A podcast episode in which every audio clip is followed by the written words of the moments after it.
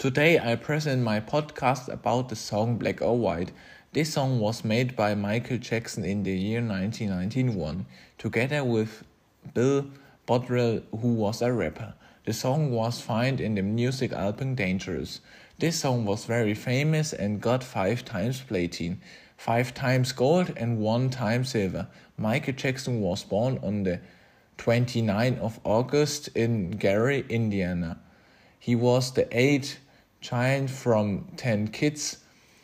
1971, Michael started in the age of 13 his solo career.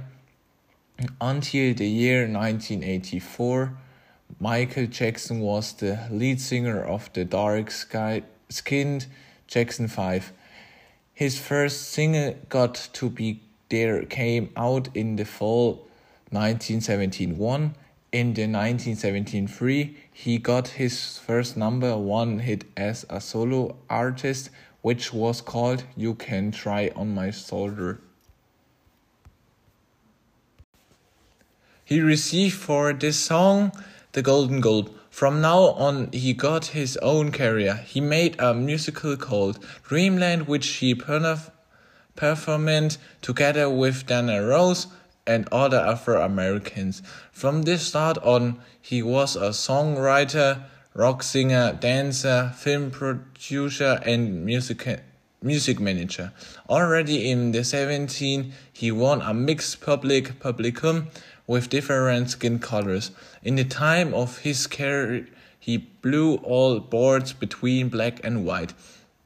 He combined black and white musical styles in a special way. Michael Jackson was the first black artist who was fin financially independent. In the 17 black or white meat making, money or not, in the USA big business, Michael Jackson became the first pop star who excised the Afro Americans and white Australians at the same time.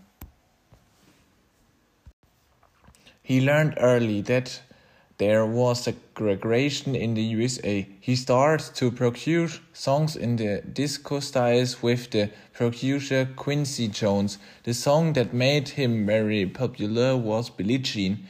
In the 18, Michael Jackson visited President Reagan in the White House.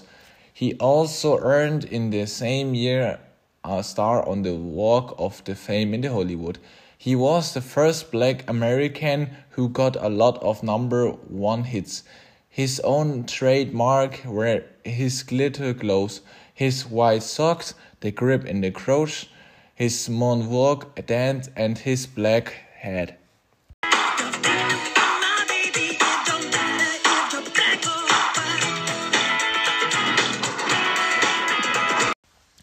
In the year 1991, he published his song Black or White.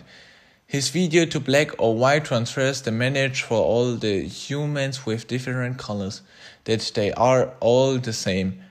To, he decided to dance in the video with natives of American Prairie and humans from different cultures. In his video, he worked with morphing effects, with changes the human faces in different skin colors.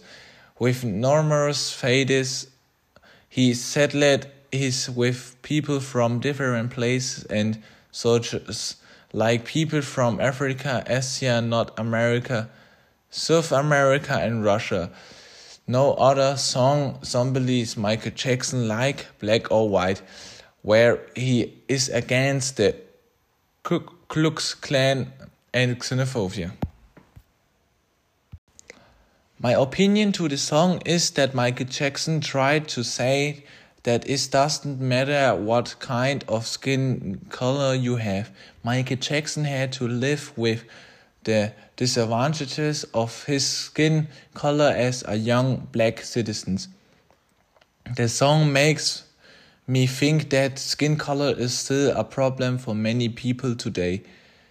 Michael Jackson sings in this song for all skin colors there are in the world.